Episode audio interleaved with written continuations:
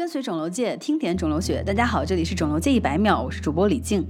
今天啊，我们来讲一位爱尔兰外科医生的故事。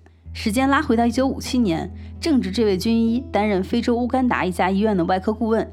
有一天，他接诊了一位五岁的孩子。这位孩子他的上颌和下颌有多个肿块，病理显示小圆细胞肉瘤。尽管啊，肿瘤导致的严重面部扭曲给这位医生留下了深刻的印象。但当时他并没有见过这种怪病，无法提供任何治疗建议。但大概两周以后，哎，他又遇到了第二个病例，也是一位脸部肿胀的孩子，所有四个下颌象限都有肿瘤，而且腹部也有。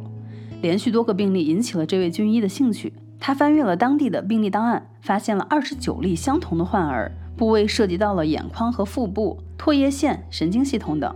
看来啊，这种小圆细胞肉瘤很常见，只是当时经常被误诊为是骨肉瘤、视网膜母细胞瘤、生殖母细胞瘤等等。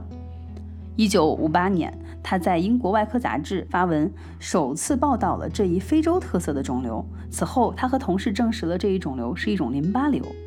那么，第一篇论文发表几个月以后，一位来自南非的癌症专家到访这位主人公所在的医院，从他那里得知，南非并没有类似的患儿。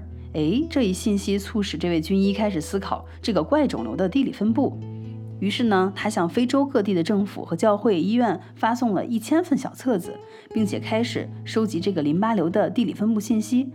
同时，他开始走访非洲八个国家的五十七家医院，行驶了一万英里，最终绘制出这种特殊淋巴瘤的地理分布。感兴趣的朋友啊，可以点开文稿来看一看。因为时间关系，我们本期的故事就暂时告一段落了。我是李静，感谢您的收听，我们下期见。